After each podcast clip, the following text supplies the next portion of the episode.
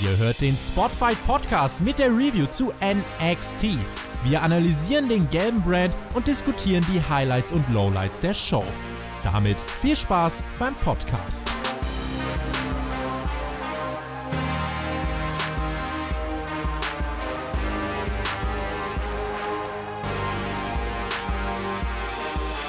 Hallo und herzlich willkommen hier beim Spotfight Podcast. Wir reden über NXT Great American Bash Tag 2 vom 8.7.2020 aus der Full Sail University. Wir, das sind ich, Shaggy Schwarz, und ich habe heute einen ganz besonderen Gast. Ein Gast, auf den ich mich sehr freue. Ein Gast, den ich bewundere. Ein Gast, von dem ich sagen muss, wow, endlich ist er hier. Und wenn wir mal ehrlich sind, ich lasse dieses schöne Geschwätz eigentlich weg und sage, wie ich es ehrlich meine, mein heutiger Gast ist mir eigentlich relativ egal. Mein heutiger Gast ist, Moment, ich habe seinen Namen irgendwo aufgeschrieben. Ähm, bisschen neu, wo habe ich den Namen denn? Hier. Ähm, Jonathan Gut, Guti spricht man das, glaube ich, aus. Jonathan Guti alias per Perkix. Perkix. Ach so, den Perky kenne ich noch von früher. Perky, du bist, du bist doch, bist du nicht mein Chef? Hallo Perky. Hallo Shaggy. Boah, es ist, ist so schön von dir introduced zu werden, weil hier wirklich mal jemand ehrlich ist, ja, in der NXT-Review, da wird man ehrlich introduced. Das ist wirklich äh, ganz wunderbar. Und ich freue mich heute mit dir über Great American Bash Teil 2 zu sprechen. Da freut mich auch sehr, dass du da bist. Tatsächlich ein bisschen. Ich bin ja wirklich ehrlich immer zu den Menschen. Nicht so wie zum Beispiel der Björn oder der Chris, die irgendwie dich immer einschleimen, um. Shaggy, jetzt äh, muss ich dich direkt mal unterbrechen. Komm mal runter. Ich bin ja heute hier ausnahmsweise, um ein Machtwort auch zu sprechen. Äh, wegen den Spaltungen im Team. Und da werden wir im Laufe des Podcasts noch zu kommen, gerade auch am Ende. Ähm, aber Shaggy, ich möchte direkt mal sagen, bitte halt dich zurück, was das angeht. Keine Fronts gegen andere Podcast-Member und da werde ich auch disziplinarisch gegen vorgehen. Okay, kann ich absolut nachvollziehen, kann ich auch verstehen. Aber eine Frage, nicht mal gegen Björn? Nicht mal gegen Björn. Okay, also eine Frage nochmal. Nicht mal gegen Chris? Nicht mal gegen Chris. Du bist ja auch derjenige gewesen, der Björn so in den Himmel gelobt hat. Ja? In der, in diesem Traumpodcast. Du hast ja, das Moderationstalent in ihm erkannt. Du bist ja selbst Moderator, du kannst es ja einschätzen. Ja, wir wollen jetzt nicht mehr über den Traumpodcast reden, den habe ich irgendwie auch vergessen, das ist schon lange her. Ich weiß nur, dass da noch an meiner Seite Damek war und den hätte ich gerne wieder. Aber da können wir ja nachher nochmal drüber reden, weil ich glaube, du bist der Einzige, der mir helfen kann, dass Damek wieder zurück zu mir kommt und das tut, was ich ihm sage. Das wäre sehr schön. Aber fangen wir doch an mit dem NXT Great American Bash Tag 2. Und ähm, wir hatten drei Kommentatoren, heute sind es nur zwei Podcaster. Wir hatten Beth Phoenix, Tom Phillips und Mauro Rinaldo, die ähm, und diesen wunderbaren. Kannst du nochmal Mauro Rinaldo sagen? Mauro Rinaldo. Björn, bist du es? ja, wenn man schnell spricht. Hier, also richtig so, du machst gerade auch Björn fertig. Aber ich muss sagen, zu Recht. Mauro Ronaldo der, der war Kommentator und äh, einer der Kommentatoren. Und wir fangen auch, fingen auch direkt an mit dem Street Fight, den man erst letzte Woche aufgebaut hat. Schaust du dir eigentlich NXT normalerweise an oder hast du es dir speziell für heute nochmal angeschaut, lieber? Also heute habe ich es mir ganz speziell und detailliert angeschaut, sonst gucke ich es eher selektiert und gucke die Dinge, die sehr, sehr ausschlaggebend sind. Ähm, aber ich bin up to date, wahrscheinlich nicht so sehr wie du auch in den Detailentwicklungen, aber wir werden heute trotzdem detailliert drüber sprechen können. Das ist spannend. Dann freue ich mich sehr. Und zwar fangen wir auch an zu sprechen direkt über den Street Fight, in der letzten Woche aufgebaut wurde. Nach dem Six Women Tag Team Match. Candice LeRae trat in einem Street Fight an gegen Mia Yim. Die beiden haben ja auch eine längere Vorgeschichte. Hier gab es wirklich einen ja, harten Street Fight von zwei Frauen, ähm, auf den ich mich auch gefreut habe. Ich weiß nicht, wie es dir ging. Ja, also gerade auch als Auflösung, als Relief in dieser Fehde, ja, die Gewalt, die sich aufbaut und auch im Endeffekt äh, im Match umgesetzt wird, ähm, das hat man ja hier wirklich auch in einem Street Fight-Stil dann gemacht. Also nicht ein Street Fight, wo Street Fight drauf stand, aber nicht Street Fight dann gezeigt wurde, sondern da ging es richtig zur Sache. Und ich fand auch in einem angenehmen, äh, in, in einem angenehmen Gleichgewicht, ja. Ich finde bei Frauenwrestling so eine extreme Brutalität, auch wenn es blutig wird oder so, das kann ich nicht ausstehen. Also gerade im, im Frauenwrestling finde ich das noch schlimmer als bei den Männern. Und deswegen äh, ist das auch immer so ein schmaler Grad bei mir, die äh, gewalttätigen, brutalen Matches bei Frauen, die dann nicht zu brutal werden. Aber das haben äh, Candice und Mia Yim hier, finde ich, in einem sehr guten, in einer sehr guten Balance geschafft. Ja, haben sie auch. Und ich, ein paar Sachen, Aktionen, die man so auch normalerweise nicht sieht, vor allem bei Damen nicht unbedingt. Man, der, der Einsatz des Schlagrings, dass man generell einen Schlagring einsetzt, fand ich irgendwie ganz spannend, weil der passt ja auch zum Charakter Mia Yim. Und ähm, auch hier das Publikum, in Anführungsstrichen, war ja auch richtig dabei. Wie stehst du denn eigentlich zu der, ich habe, du hast es sicherlich in einem anderen Podcast schon mal gesagt, aber wie stehst du denn zu dem Publikum, in Anführungsstrichen, bei der WWE? Da können wir dann auch noch mal drüber reden, wenn es um den Aufbau von Talenten geht. Ähm, aber gerade hier auch in dem Match hat das sehr dazu beigetragen, hier ein gewisses ja, eine, eine gewisse Reaktion zu erzeugen, weil wenn in, Street, in einem Street Fight solche brutalen Impact-Aktionen kommen und du keine Reaktion hast, dann ist es da noch mal abträglicher als in normalen Matches. Und ähm, hier speziell hat das sehr geholfen. Ansonsten hilft es der Show auch an sich, äh, mit einer gewissen Stimmung, aber natürlich in der Authentizität ein Problem, weil du eben Leute hast, die dafür bezahlt werden, hier abzugehen. Und das behindert natürlich äh, auch im Booking, weil du nicht weißt, wie wird denn zum Beispiel ein neues Talent angenommen, ja? Können wir dann auch noch drüber sprechen. Wie werden frische Talente oder frische Charaktere, die da eingesetzt werden, wie werden die von einem normalen Publikum angenommen, was ja auch ein Indikator dafür sein kann, wie man sie da in Zukunft ausrichtet. Also das äh, ist eben das, was gerade fehlt und was auch so ein bisschen äh, problematisch werden kann, gerade auf lange Sicht, wenn man wirklich die direkte Resonanz des Publikums nicht spürt, sondern vielleicht nur auf Social Media hat, ja. Immerhin, aber das ist eben nicht das Gleiche.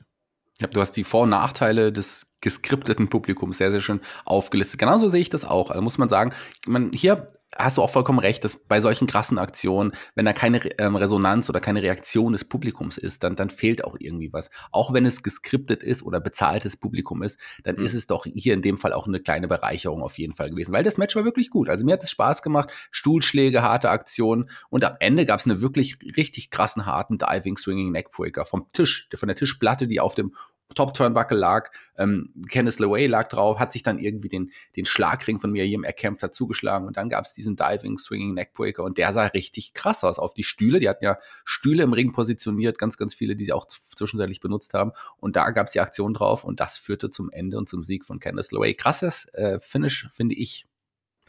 Wunderbar gemacht, ja. Auch die Intensity dann bis zum Ende durchgezogen, hat sich gut gesteigert und ein Top-Start in diese Show. Absolut. Hm. Ich wusste nicht, dass du jetzt einen Satz sagst. Ich habe noch gerade mein Frühstück im Mund. ich, ich, heiße auch, ich, ich heiße auch äh, nicht der Mac, der dann noch mal zehn Minuten ausholt.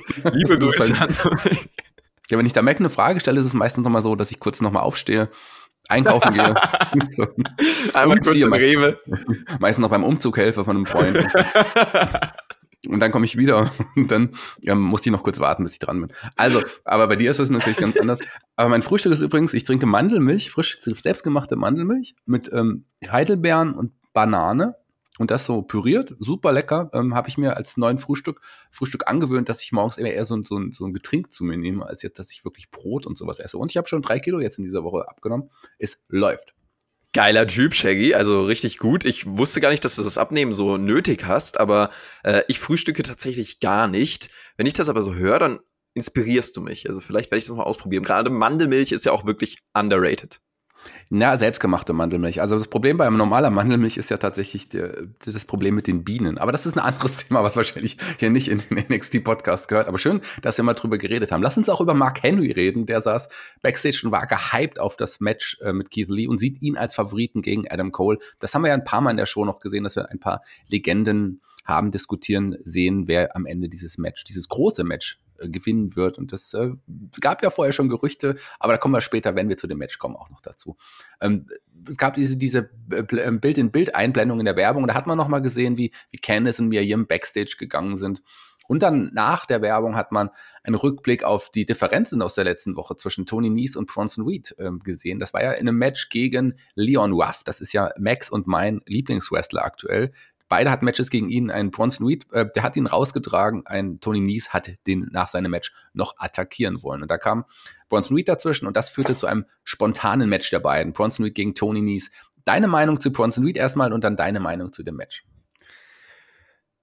Bronson Reed ist absolut Hammer. Also wir haben ihn ja beide auch schon äh, live einige Male gesehen. Ähm, und live hat er mich tatsächlich nie so überzeugt wie jetzt hier bei NXT. Also nochmal ein ganzes Level drüber, wie er seine Masse reinbringt, wie er sein, seine zerstörerische Art darstellt, in dieses Match mit rein äh, involviert. Also es war hier äh, mal wieder ein Showcase für ihn, ein sehr gutes Showcase fand ich auch. Also genau das, was es sein sollte, hat es auch geschafft und äh, ein Aufbausieg, der äh, Eindruck gemacht hat, zumindest bei mir. Wie ging es dir denn? Geht mir ganz genauso. Ich mag, mag Bronson Reed oder Jonah Rock, wie er früher hieß, wo wir noch ein paar Mal live gesehen haben. Ich fand ihn immer fantastisch, aber der hat sicherlich bei der WWE nochmal einen riesen Sprung gemacht, wie ich finde. Der hat Charisma aufgebaut, der hat eine super Interaktion mit der Kamera, mit dem Publikum. Ich mag seinen Look total und natürlich im Ring ist er ohne jeden Zweifel erhaben, ein Bronson Reed. Dem könnte ich mehr, viel mehr zutrauen in der Zukunft. Der war ja zwischendrin auch nur manchmal Aufbaugegner für Karrion Kors in der letzten Zeit oder hat auch meistens auch Niederlagen einstecken müssen. Jetzt baut man ihn auf gegen Tony Nies der ja auch seinen Höhepunkt letztes Jahr bei WrestleMania hatte, als er den Cruiserweight-Titel gewinnen durfte. Mhm. Seitdem äh, ist Tony Nies ja einfach nur noch da, würde ich sagen. Und hier gab es ein kurzes Match und ein Showcase für Bronson Reed nach fünf Minuten mit dem Top Rope Big Splash, der auch wirklich super aussieht, wie ich finde. Toller Absolut. Wrestler, dem traue ich einiges zu in der Zukunft. Und so einen will ich sehen gegen Keith Lee oder wie auch immer. Und das sind, das sind die Big Men, die, die auch richtig krasse Matches abliefern können. Also toller Mann, ähm, mehr von dem. Absolut. Mehr, ja. mehr, mehr auch übrigens von Mercedes Martinez. Die wird heute ihre Rückkehr feiern bei, beim Creative Man Bash Tag 2. Und ich bin großer Mercedes Martinez-Fan. Dazu können wir später nochmal kommen. Hm.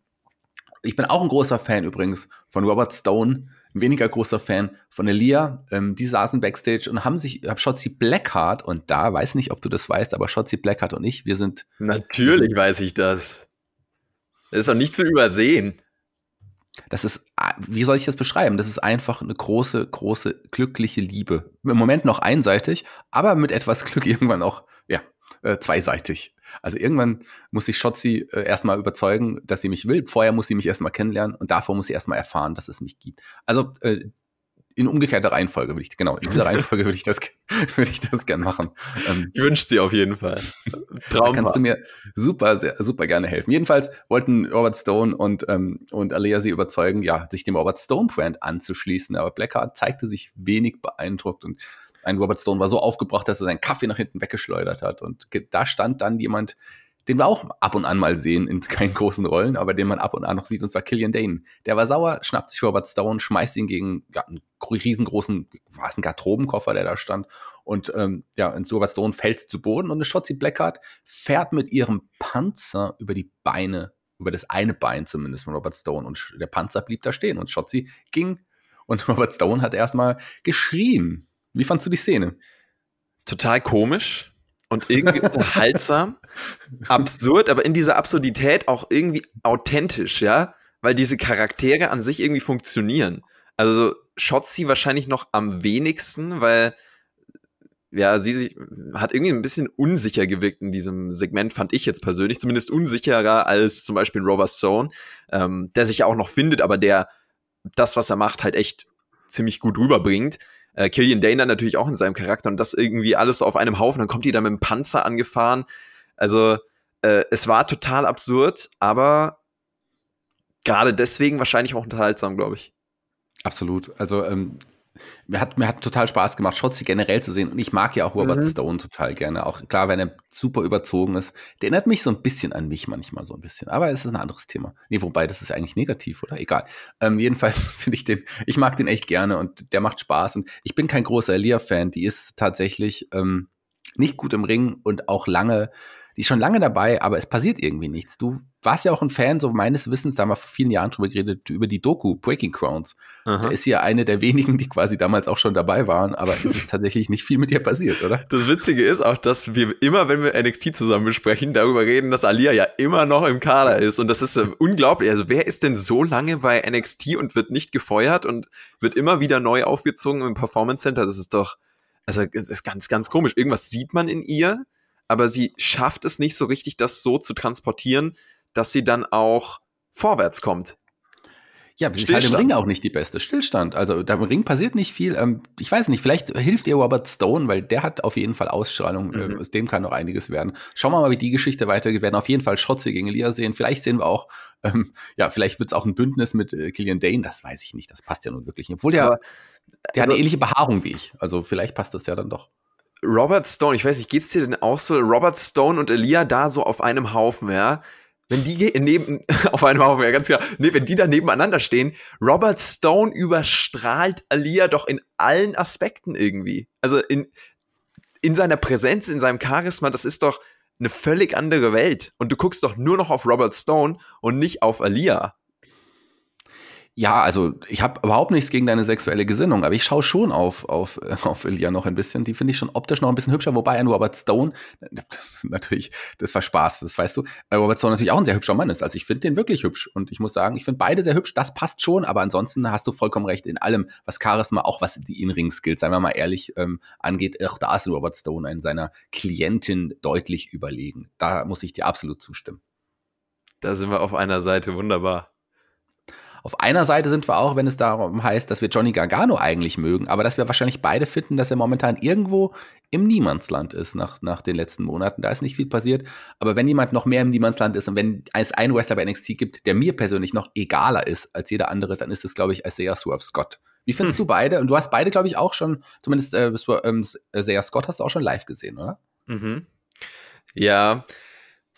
Also schwierig einzuordnen, weil Swerve ich nenne ihn einfach mal Swerve, um nicht diesen ganzen Namen aussprechen zu müssen. Ich möchte, du sagst jetzt mal den ganzen Namen.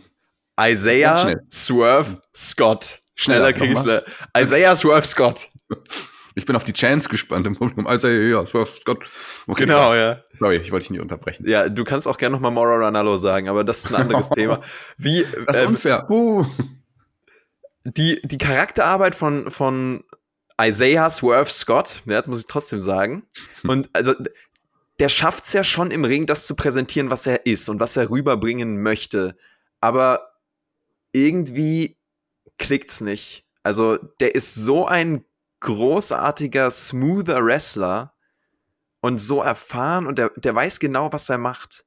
Aber das ist so dieses klassische Beispiel von, der Funke springt nicht über, obwohl er einen Charakter hat eigentlich, aber der eben nicht so richtig erzählt wird und er schafft es nicht, diese, diese, diese Schwelle zu überschreiten. Weißt du, was ich meine?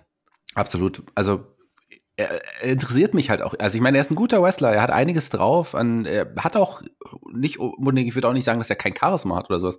Der hat vieles, was einen guten Wrestler eigentlich ausmacht. Aber irgendwie klickt es. Bei mir zumindest nicht. Und ich glaube, bei vielen anderen auch irgendwie nicht so richtig. Hm. Ja, und dann Gargano auf der anderen Seite, der auch so ein bisschen, ja, wieder neu an Momentum aufnimmt gerade. Äh, aber ja, da Niemandsland trifft es eigentlich ganz gut. Er, er etabliert halt gerade neu, ja. Und das, das ist bei Gargano, glaube ich, auch gerade schwierig, weil er in dieser Heel-Rolle so selten in seiner Karriere war. Ähm, und deswegen jetzt da auch so ein bisschen Neuland betritt wahrscheinlich. Ähm, aber der ist halt einfach im Wrestling über alle Zweifel erhaben, ja, und deswegen äh, immer äh, worth it. Absolut. Also ein Gargano, das ist jemand, mit dem man auch wieder rechnen muss und rechnen wird. Da bin ich mir ganz sicher. Ich mochte ja sein, sein Heel-Turn und auch dieses neue Heel-Couple mit Candice. Das hat ja am Anfang so richtig Spaß gemacht. Dann gab es so eine Zeit Leerlauf. Aber mit Candice hat man ja jetzt Pläne. Ähm, ich glaube, die wird man auf den, den Damentitel antreten lassen bald. Und vielleicht ist Gargano jetzt erstmal nur der Mann an der mhm. Seite von, von Candice und äh, man legt mehr den Fokus auf sie. Kann ich mir vorstellen, mhm. könnte so sein. Aber ähm, ein Johnny Gargano, der wird irgendwann auch wieder im Title Picture mitspielen, ganz bestimmt. Und das ist ein, das ist, ja, das ist, glaube ich, hier der, der, äh, der Franchise von NXT. Das ist der NXT, NXT Ace irgendwie. Das ist so eigentlich der Wrestler, den man am engsten, finde ich, mit NXT immer verbinden wird und äh, auch verbindet. So, Johnny Gargano ist ein toller Mann und ich, man, man mag ihn ja trotzdem. Und dann dieses Match hier zwischen den beiden, was ja dann auch charakterlich eine interessante Paarung ist und aber wrestlerisch noch viel mehr, weil diese beiden haben halt eins gemeinsam. Der Charakter ist gerade nicht so interessant wie ihr Wrestling, aber das Wrestling, das stimmt halt total und mich hat das hier total abgeholt. Also Konter-Wrestling, äh, die Harmonie zwischen den beiden, wahrscheinlich war es auch wirklich Scotts bestes Match, was er haben wird bei WWE.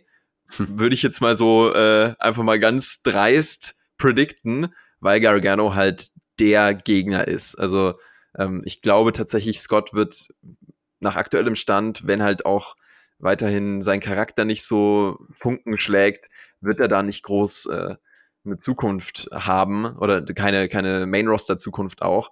Äh, oder wenn dann eben nur in einem kleinen Rahmen. Und da hat er jetzt hier mal äh, zumindest, zumindest resterisch glänzen können, das war doch auch mal schön.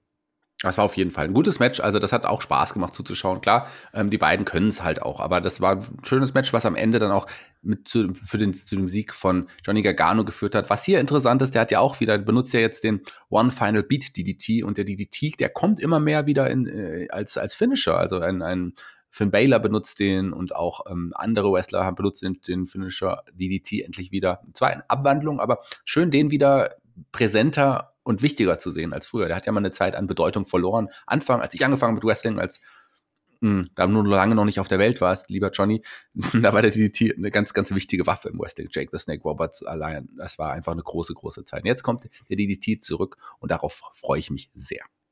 Wunderbar, ja. Ich habe auch mal ein Video darüber gemacht, speziell, weil ich habe diese ganzen Themen auch nachrecherchiert, äh, Shaggy, äh, die mir wegen meines jungen Alters äh, nicht direkt in die Wiege fallen, sozusagen. Äh, aber das ist tatsächlich eigentlich beim DDT das spannende Thema, weil der DDT ist ja einer der glaubwürdigsten Moves, die es im Wrestling gibt. Also safe und glaubwürdig zugleich. Deswegen eigentlich auch eine super Aktion, um die irgendwie zentraler zu verwenden. Ähm, und diese Inflation diese inflationäre Nutzung in letzter Zeit äh, macht es halt aber eigentlich schwer möglich, dass das wirklich noch ein glaubwürdiger Finisher dann ist. Es sei denn, man wandelt ihn eben ab. Und das ist die Sache, wenn du DDT-Variationen bringst, dann funktionieren die als Finisher. Hier bestes genau, Beispiel. Ist ja, ist ja ein bestes Beispiel. Der, der was war der Finisher, der One Final Beat DDT war zu viel für Isaiah Swerve. Scott sagt übrigens auch Mauro Ronaldo übrigens in seinem Kommentar. Klar. Ähm, als, als, nächstes sagen wir ein Video, äh, was uns auf nächste Woche einstimmen soll, auf das dann stattfindende NXT Women's Championship Match zwischen der wunderbaren äh, Championess Io Shirai, die für mich eine der besten Wrestlerinnen der Welt aktuell ist, und Tegan Nox, ähm, die letzte Woche ja das Match gewonnen hat um den Nummer 1 Herausforderer-Spot und, wie ich sagen muss, sich in den letzten Wochen auch sehr, sehr gut gemacht hat. Ich sehe sie mittlerweile sehr, sehr gerne, was nicht nur daran lag, dass sie ein paar Mal mit Shots zusammengeteamt hat, sondern ich finde einfach, die hat einen Charakter entwickelt, die zeigt im Ring auch coole Aktionen, ähm, außer dem Joke-Slam, den Damek vielleicht nicht so mag in meinen meisten Situationen, aber ich mag sie gerne und ich freue mich auf dieses Match nächste Woche. Wie geht's dir? Auch eine ja, spannende Ansetzung in dem Sinne, dass Tegan Knox jetzt wirklich eine Möglichkeit bekommt, auf ganz großer Bühne zu zeigen und auch in einem, in einem großen Titelmatch zu zeigen, aus welchem Holz sie geschnitzt ist. Ähm, ich weiß nicht, wie, wie du da denkst. Ich gehe mal davon aus, sie ist eine Aufbaugegnerin weiterhin, um, um Yoshi Rice äh, Titelgewinn oder Titel, Titelregentschaft nach vorne zu treiben. Ähm, aber sie da jetzt mal in diesen Spot zu rücken, ist halt sehr gut aus verschiedenen Perspektiven und eben hauptsächlich deswegen, weil du ihr jetzt diese Möglichkeit gibst, in diesem Rahmen abzuliefern und ihr zeigst, ey, wir rechnen mit dir und für uns bist du auch Titelmaterial sozusagen. Ja, ich glaube auch, dass sie eine Aufbaugegnerin sein wird. Ich glaube ja, dass man Candice bald äh, gegen Io stellen wird, aber mhm, trotz genau. allem ein schöner Moment für Tegan Knox. Man setzt Vertrauen in sie, finde ich gut. Hat sie sich verdient, hat sie sich erarbeitet. Und ich glaube auch, dass sie mit Io Shirai ein ganz gutes Match auf die Beine stellen kann. Also darauf freue ich mich schon sehr. Viel mehr als auf das Match, was später noch angekündigt wurde. Cameron Crimes gegen Damon Priest. Zum zehnten Mal die beiden mhm. gegeneinander in der Geschichte. Die das gab es schon, als ich noch eine, eine regelmäßig die NXT-Review gemacht habe, Shaggy. Ja. Gefühlt. Wahrscheinlich schon. Und die haben ja jetzt eine Geschichte miteinander, eine Story. Ähm, man sagt ja immer, äh, besser eine schlechte Story als gar keine Story. In dem Fall, nee, besser gar keine Story, würde ich bei den beiden sagen. Obwohl ich ja äh, Cameron Crimes total mag. Damon Priest ist momentan noch ein bisschen bei mir auch unterm Radar, obwohl der einen coolen Look hat. Aber naja, trotz allem werden die nächste Woche wieder aufeinandertreffen. Und ich hoffe, dann ist die Geschichte der beiden aber auch vorbei. Ja, darf ruhig ähm, mal vorbei sein. Hab das vorweggenommen, denn eigentlich kam jetzt noch ein Match, aber bevor wir über das Match Six-Man Tag Team Match sprechen, möchte ich erstmal deine Meinung zu der neuen Gruppierung Legado der Phantasma, weil ich weiß ja, du bist ein großer Lucha Libre Fan gewesen, du warst ja ein großer Fan von Lucha Underground und ähm, ein Santos Escobar ist ja damals als King Cuerno angetreten dort und hat da eine große, ja. wichtige Rolle gespielt in allen Staffeln. Wie stehst du zum neuen Santos Escobar und generell zu der Gruppierung? Ich liebe sie. Also auch witzig, dass du das so heraushebend ansprichst, weil ich liebe tatsächlich dieses neue Stable.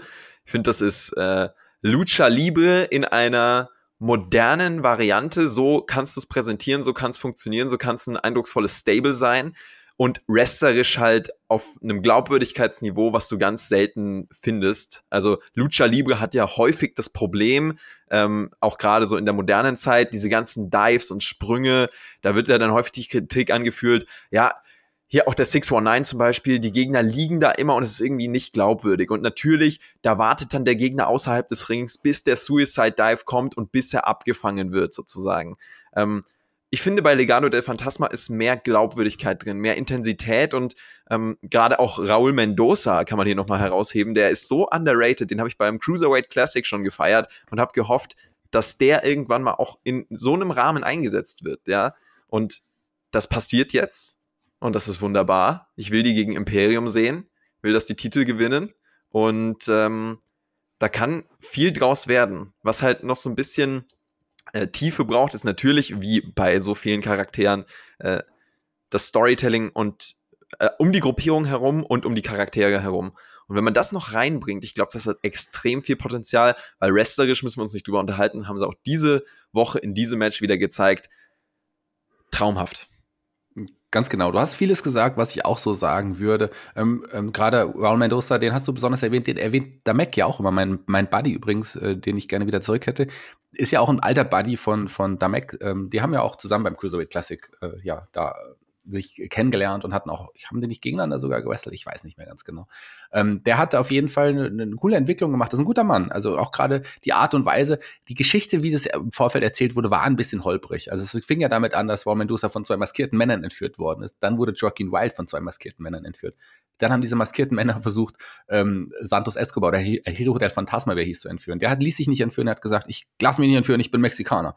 Und das ging ja dann so hin und her. Letzten Endes ähm, waren beide auch entscheidend beim Sieg im Finale von äh, Phantasma gegen, gegen Drake Maverick. Und dann stellte sich heraus, die beiden maskierten Männer, die Santos Escobar, ähm, ja, der wie er dann hieß, quasi äh, beauftragt hatte, Raul Mendoza und Joaquin Wild zu entführen, waren die beiden selber. Das war ein bisschen holprig, wie, oder vielleicht hat er noch mehr Maskierte, die für ihn arbeiten. Aber der Weg dahin und seit diese Gruppierung da ist, finde ich sie super. Ich finde, ähm, Santos Escobar ohne Maske, der hat noch mal eine krasse Aura, mhm. der hat eine krasse Ausstrahlung. Ja. Der wirkt wie wirklich so ein, so ein böser Anführer von so einem Stable. Und auch die beiden spielen ihre Rolle perfekt. Ich äh, finde die super und habe mich sehr auf dieses Match heute gefreut, denn die Geschichte mit Drake Maverick wurde weitergespielt. Der hat letzte Woche Santos Escobar herausgefordert und bekam dann Unterstützung, unerwartet Unterstützung von einem meiner Lieblingstag-Teams, von Tyler Breeze und Fandango, die übrigens mich erinnern, ich weiß nicht, ob du Zoolander den Film kennst, sind ein bisschen wie Zoolander und Hansel aus dem coolen Film mit Ben Stiller und Owen Wilson. Aber jedenfalls, ich bin großer Fan von Breezango und ich habe mich sehr auf dieses Match gefreut. Wie ging es dir? War eigentlich das, was ich erwartet habe. Ich fand es auch gerade vom Clash der Wrestler, die ja so unterschiedlich sind, also auch aus so unterschiedlichen Bereichen kommen. Breezango, die ja diesen WWE-Style mittlerweile komplett verinnerlicht haben. Drake Maverick, ja, der ein bisschen independent, also ja, eigentlich recht großen Independent Background hat, aber ähm, ja, der jetzt schon auch länger bei WWE ist und dann eben diese äh, Lucha Libre Gruppierung, die nochmal ganz anders auftritt, ganz andere, ja, was ganz anderes ausstrahlt, einen ganz anderen Style fährt. Das hat im Endeffekt zu einem sehr unterhaltsamen Tag Team Match geführt mit viel Action, viel Tempo und einer guten Präsentation mal wieder von äh, Legado del Fantasma, die hier abgeliefert haben abgeliefert, schönes Match, auch, ähm, auch alle haben hier ein gutes Match abgeliefert, kann man so sagen. Schöne ja. Aktion auch nach draußen, paar krasse Aktionen, paar krasse Sprünge, Dives. Ähm, das hat schon Spaß gemacht, dazu zu schauen. Das sind wirklich sechs Wrestler, die es können. Ich bin ein bisschen von Drake Maverick auch gesättigt aufgrund der Vorgeschichte. Das habe ich ja auch schon auch, auch breit genug irgendwie erzählt. Was übrigens der Unterschied zwischen dem kleinen Drake Maverick und Hornswoggle? Drake Maverick ist der hübschere. Ähm, ähm, und Und auch der hat ja hier, der, der hat, der ist schon Charakter. Ich, man mag ihn ja trotzdem. Man mag Drake Maverick sehr. Und äh, ich finde, die Geschichte hat man hier schön weitergeführt. Am Ende gab es aber tatsächlich den Phantom Driver, der auch ein gut aufgebauter Finisher ist von Escobar gegen Maverick und führte zum Sieg nach knapp zehn Minuten. Die Geschichte der beiden wird weitergehen, aber hier hat man sie auch schön weitergeführt, wie ich finde. Absolut. Und das kann man sich auf jeden Fall nochmal anschauen. Also wenn wir die Match-Tipps raushauen, dann würde ich tatsächlich das noch über das Frauenmatch stellen. Wobei es natürlich auch darauf ankommt, was ihr sehen wollt. Also wenn ihr diese Show jetzt nicht gesehen habt und Tag Team Wrestling liebt, ähm, mehr als vielleicht Frauen, die sich brutal zusammenschlagen, dann guckt euch dieses Match hier an. Und gerade auch diese Gruppierung ähm, sollte man auf dem Schirm haben. Ich würde, das hast du vollkommen recht. Ich würde nur sagen, jeder Mann würde lieber Frauen sehen, die sich brutal zusammenschlagen, aber ist ein anderes Thema. Ähm, ich kann nicht von mir auf jeden anderen Mann schließen. Ja, wir ähm, sprechen ja hier nicht äh, nur zu Männern, Shaggy. Wir sprechen auch zu unseren weiblichen Hörerinnen. Hörerinnen, weibliche Hörerinnen. Ach, wir haben weibliche Hörerinnen? Also wir haben weibliche Hörer, ähm, wir haben Hörerinnen, mein Gott, wir haben Hörerinnen, echt? Das wusste Klar. ich gar nicht. Hallo. ich, ich dachte, ich dachte Wrestling-Hörer, Wrestling-Fans sind nur so, so Jungs, die in ihrem Wrestling-Shirts im Keller der Mutter sitzen. Ich wusste nicht, dass es da auch, dass es da auch Frauen gibt. Das finde ich ja spannend. Sehr schön. Freut mich sehr, euch kennenzulernen, liebe Damen. Schreibt mir, wenn ihr wollt. Ähm, ich bin für jeden Spaß offen. Aber für jeden Spaß. Was passiert hier? für jeden Spaß offen sind auch Marcel Martel und Fabian Eichner. Äh, die waren nämlich in der kurzen Vignette zu sehen. Das sind die NXT Tag Team Champions und ähm, die werden auf jeden Fall äh, bald auch ihre Tag Team Titel verteidigen. Wahrscheinlich nicht gegen Indus Shear, wie es bisher ein bisschen aufgebaut worden ist. Denn die haben sich ja, zumindest äh, Saurer von Indus Shear hat sich ja leider einen kleinen Fauxpas geleistet. Der hat ja schon via Social Media ein Foto gezeigt, das angedeutet hat, dass ein Keith Lee ja als Sieger aus dem Match, aus dem heutigen Main Event hervorgehen wird. Ob das jetzt vielleicht doch Absicht oder Dummheit war, wird sich wahrscheinlich nie rausstellen. Wie, wie, wie, wie, wie findest du eigentlich äh, Marcel Bartel und Fabian Eichner als Tag Team Champions und wie findest du die Geschichte um Saurer von Indus Shear? Also die Vignette hier mit Imperium hat mir nochmal gezeigt, ey, das ist wirklich Big Time. Also es ist so großartig, wie man die auch präsentiert, wie man dieses, ähm, dieses sportlich fokussierte Gimmick so passend darstellen kann. Also ich, ich hätte nicht gedacht, dass WWE es dann auch langfristig so macht, dass sie auch langfristig so mit Imperium dann gehen.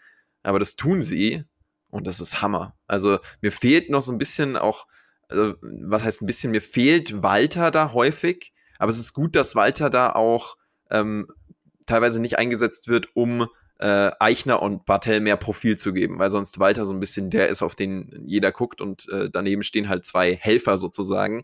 Äh, aber wenn man die im, im Main-Roster dann auch als Dreiergruppierung irgendwann präsentieren sollte, glaube ich, kann das äh, ja eine sehr, sehr starke Dynamik reinbringen mit äh, eben genau dieser Charakterarbeit, die man hier sieht. Da hast du vollkommen recht gesagt. Walter ist, der sitzt ja in Europa, der ist ja momentan nicht in Amerika. Genauso übrigens Alexander Wolf, den du gar nicht erwähnt hast, der ist ja eigentlich der vierte Mann der Gruppierung. Der geht aber tatsächlich, wie ich finde, leider mit Abstand am meisten Absolut, unter. Ja. ja. Das, das ist leider, leider, gerade wenn man dann Walter und auch die anderen beiden, die Tag Team Champions hat, dann ist da wirklich so ein, da fällt ein Alexander Wolf, so gern man ihn mag, so gern man ihn hat, fällt da leider so ein bisschen ab. Gerade im Moment, aber auch in den letzten Monaten ist leider so, ja, leider so zu, zu bemerken. Gewesen. Symptomatisch auch, weil ich habe gar nicht an Wolf jetzt gerade gedacht. Ich habe ja, mir so gedacht, okay, UK Champion, Walter, ja. Tag Team Champions, NXT, äh, NXT Tag Team Champions, Bartel und Eichner und dann geht der Gedanke gar nicht weiter an den Jogginghosen und Jogginganzug tragenden, ähm, wie heißt er nochmal? Ne? Alexander Wolf. War ein Joke, aber ja, man vergisst, man, man vergisst ihn halt, ja. Man, man hat ihn nicht mehr so auf dem Schirm. Also ich. Ja, deswegen, ja, klar, deswegen sagst du auch die drei, aber es ist schon witzig, dass er, du hast symptomatisch, dass man ihn leider aktuell ein bisschen vergisst. Wen man nicht vergessen kann, weil sie einfach fantastisch ist, eine der besten Wrestlerinnen des letzten Quartals. Ich bin großer Fan von ihr. Mercedes Martinez feiert jetzt ihre Rückkehr. Die hat ja schon Auftritte bei Mae Young Classic gehabt, hatte bei NXT schon einige Auftritte, hatte aber auch bei AEW schon eine, bei, gerade bei der Casino Battle Royale der Damen zum Beispiel, einen Überraschungsauftritt.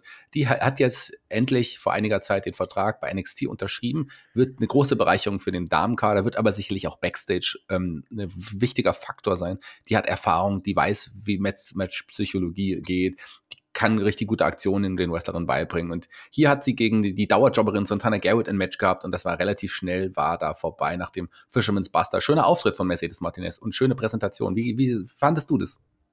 Ja, sehe ich genauso. Kann man auch, glaube ich, schnell einen Haken dran machen. Ich würde nur sagen, dass Santana Garrett für, eine, ja, für ein Aufbautalent auch echt charismatisch ist. Was schon ein bisschen zu charismatisch. Also mit der wird man wahrscheinlich auch einiges vorhaben. Ja, aber die ist ja schon lange, auch jetzt länger dabei und wird eigentlich nie so richtig groß eingesetzt. Die Deswegen, ich glaube, bald kommt's. Ja. Ja, weil er hatte ja jetzt Erfolg gegen Elia vor einiger Zeit, ähm, nach, äh, kurz bevor die sich dann Robert Stone angeschlossen hat. Wer weiß, also ich finde, die hat auch irgendwie irgendwas, aber so irgendwas fehlte auch noch. Ist, das ja, Outfit ist auch ein bisschen komisch. Ich habe ja Mac schon mal vorgeschlagen. Ja, aber dieses, dieser, dieser, keine Ahnung, dieses, wie heißt das? Die, dieses Cape in, in, was ist das für ein Stoff? Das kann ich jetzt auch leider nicht genau sagen, aber bestimmt können unsere weiblichen Hörerinnen uns da aushelfen. Ganz genau. Schreibt mir, egal was ihr wollt, äh, unglaublich, auch in Zeiten, äh, naja, schwamm drüber. Ja, aber ich mach, sag's ja mit, mach's, mach's ja mit Charme und ein bisschen, also ich weiß nicht, ob du das weißt, es ist ja schon ein bisschen Ironie auch dabei und ein bisschen Spaß. Das Leben ist äh, manchmal echt zu traurig, gerade wenn die Kinder in Afrika noch hungern, da kann man auch mal die davon ablenken, die Menschen. Egal, lass uns zum nächsten Match kommen, denn ähm, wer nicht hungert, das ist auf jeden Fall ein Drew McIntyre. Der ist aktuell WWE-Champion. Der hat auch nochmal seine, seine Meinung abgegeben zum Main Event und er sieht Adam Cole als Sieger. Also wer weiß, ob äh, Drew McIntyre recht hat, werden wir auf jeden Fall sehen. Ein Mick Foley zum Beispiel, dem, der war ganz klar für Keith Lee, während ein ähm, Shawn Michaels ähm, auch für Adam Cole ist, aber er dann sagt, ach, auf dem Zettel stand aber Keith Lee. Also man weiß es nicht genau, aber wir werden es gleich erfahren, denn der Main Event stand jetzt an, groß aufgebaut. Title versus Title. The winner takes it all. Der NXT Champion gegen den North American Champion. Adam Cole gegen Keith Lee. Und das waren doch einfach mal richtig gute 20 Minuten, wie ich finde. Oder lieber Johnny? Mein Highlight. Ich habe einige Stimmen gehört, die das Match gar nicht so gut fanden. Ich fand, es hat den Abend perfekt abgeschlossen. Oder was heißt perfekt? Auf jeden Fall äh, sehr, sehr stimmig abgeschlossen, weil es nicht in diese Kerbe geschlagen hat von mega viel Tempo, mega viel Action, Spot, äh, Spot Wrestling und so weiter, sondern es war viel mehr auf Storytelling fokussiert. Und Adam Cole war für mich der Star dieses Matches. Eigentlich war Keith Lee der Star des Abends, und eigentlich war auf Keith Lee hier der Fokus, aber Adam Cole war für mich der Star dieses Matches, weil er es geschafft hat, Keith Lee so wie einen Star und so wie eine Maschine aussehen zu lassen.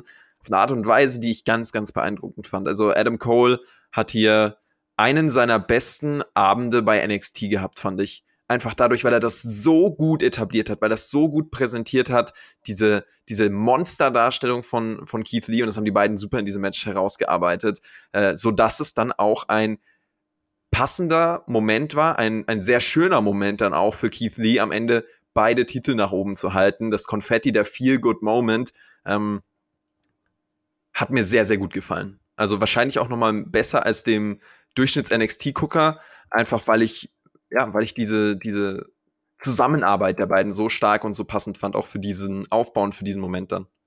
Das hast du sehr schön gesagt. Ich finde, da gab, ähm, die haben wirklich sehr gut miteinander harmoniert und gerade jetzt nicht nur bei, bei, den Aktionen, sondern auch so allein was die Mimik von Adam Cole angeht, hat er es einfach geschafft, mhm. dieses Match nochmal zu bereichern und auch nochmal zu zeigen, hey, Keith Lee, das ist ein, das ist, wow, was ist denn das für ein Gegner, den ich hier habe? Also das hat er wirklich richtig gut gemacht. Ähm, ja. Es gab so ein paar krasse Aktionen, die, die, die, wie Kit Lee äh, durch die Plexiglaswand äh, geflogen ist, quasi, wie die weg, weggeflogen ist und so weiter. Da gab es wirklich krasse Aktionen. Aber die Aktion selber ähm, war nur Teil des Matches. Wie gesagt, das Work, das Körperwork und aber auch die Mimik von Adam Cole waren einfach einzigartig. Der, ich bin ja nie immer so der riesengroße Adam Cole-Fan gewesen. Mhm. Ich weiß, das ist ein guter Wrestler.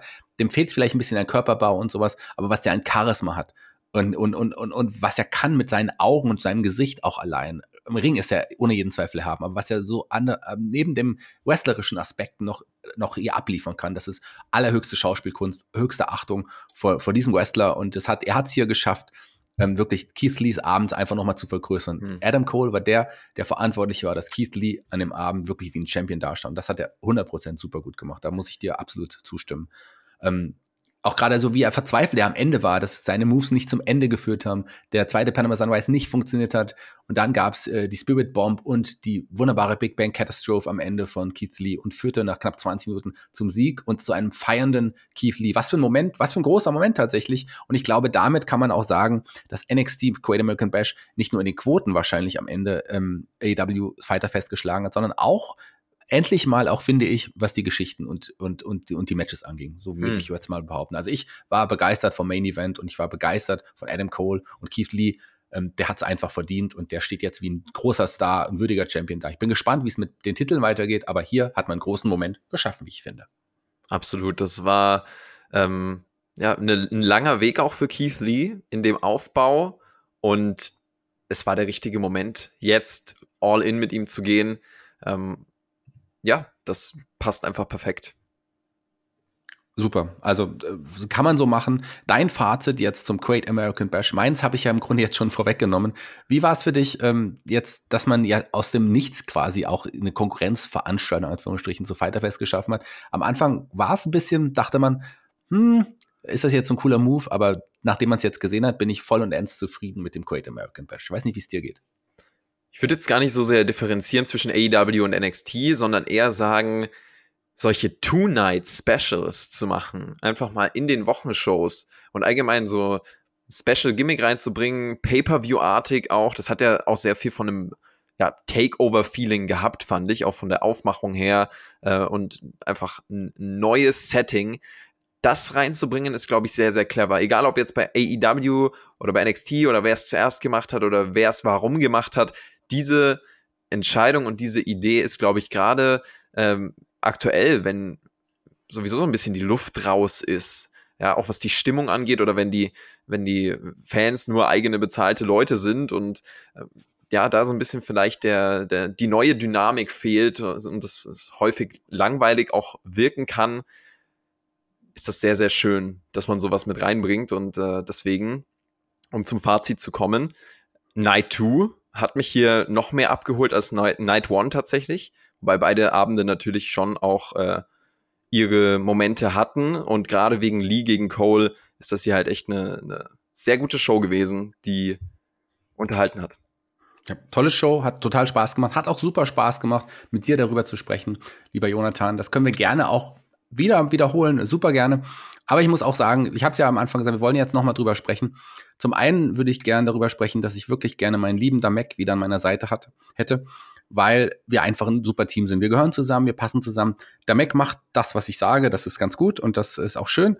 Und ähm, der eigentliche Grund ist ja, dass er nicht mehr an meiner Seite ist, ist ja nicht, dass das Team TGT uns im Traum-Podcast besiegt hat. Das haben sie würdig gemacht, sie waren gut, sie waren gute Gegner, hätte ich am Anfang nicht gedacht. Also meine Hochachtung. Ihr seid zwei ganz coole Typen, Alex und Tobi.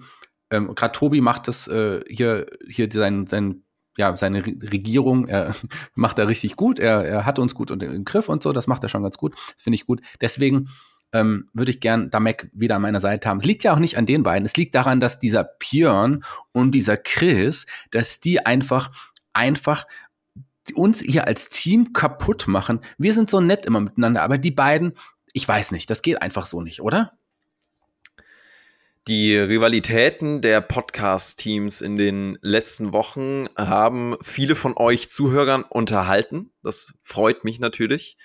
Aber es gibt einen ganz bestimmten Grund, warum ich heute diese NXT-Review mache. Äh, einfach auch, um dieses Forum zu nutzen, um eine Ansage zu machen. Du sagst jetzt, dass da Mac zurückkommt, oder? Lieber, lieber Jonathan, das ist so toll. Also ich freue mich da wirklich, wirklich sehr. Vielen, vielen Dank. Und weißt du was? Und dieser Björn und dieser Chris, hm, den musst du auch mal, bei denen musst du mal ein Machtwort sprechen. Das geht einfach so nicht weiter. Und ich hoffe, dieses Jackie, Machtwort. Du, du schlägst, die, du schlägst gerade wieder in die Kerbe, in die ich jetzt äh, auch noch mal hineinschlagen möchte. Sehr schön. Und gehst in, in, in die Richtung, ähm, Sehr schön. die ich so besorgniserregend finde. Und zwar in deinem Verhalten, äh. lieber Shaggy. Ich finde, okay.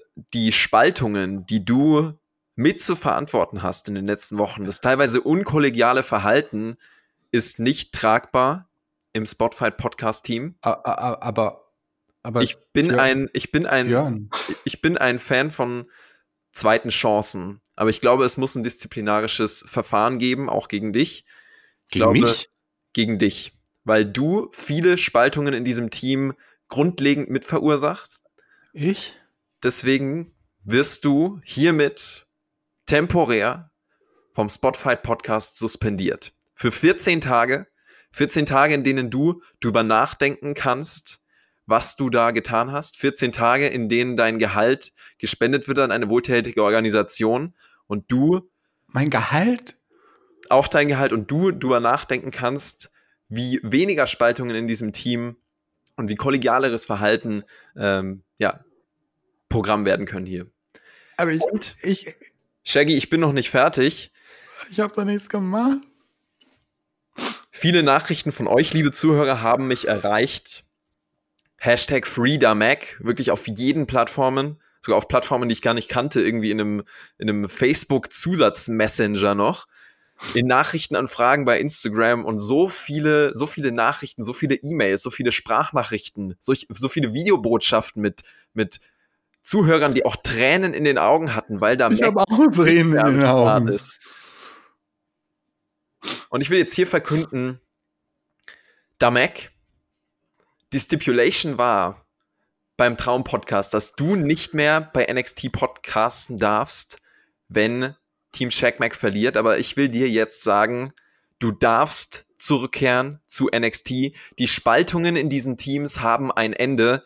Und ich hoffe, dass diese disziplinarischen Verfahren wirklich auch eine Wirkung zeigen und euch wieder als Teams zusammenschweißen und vor allem auch das Spotfight Podcast Team zusammenschweißen in einer Art und Weise, dass wir zusammen vorwärts gehen können. Darf ich noch was fragen? Aber Könnte man das nicht so machen, dass da Mac doch nicht zurückkommt und ich nicht suspendiert werde? Ich glaube, du brauchst ganz viel Zeit, drüber nachzudenken, Shaggy, was ich gerade gesagt habe.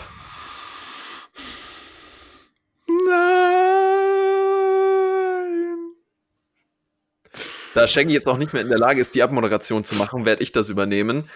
Wenn ihr uns auf Patreon supporten wollt, dass wir uns die Taschentücher, die wir jetzt an Shaggy schicken werden, leisten können, dann könnt ihr das gerne machen. Ja, klickt einfach mal in die Videobeschreibung patreon.com slash Podcast. Ansonsten bedanke ich mich bei dir, Shaggy, natürlich für diesen Podcast, auch wenn ich jetzt streng mit dir war. Und ich bedanke mich bei euch, liebe Zuhörer, dass ihr hier mit dabei wart. Bis spätestens zum nächsten Mal. Und nächste Woche wird da Mac zurückkehren. Hier in die NXT Review. Ohne dich, Shaggy vom Himmel in die Hölle. Erst erfahre ich, dass wir Hörerinnen haben und jetzt das. Bis zum nächsten Mal.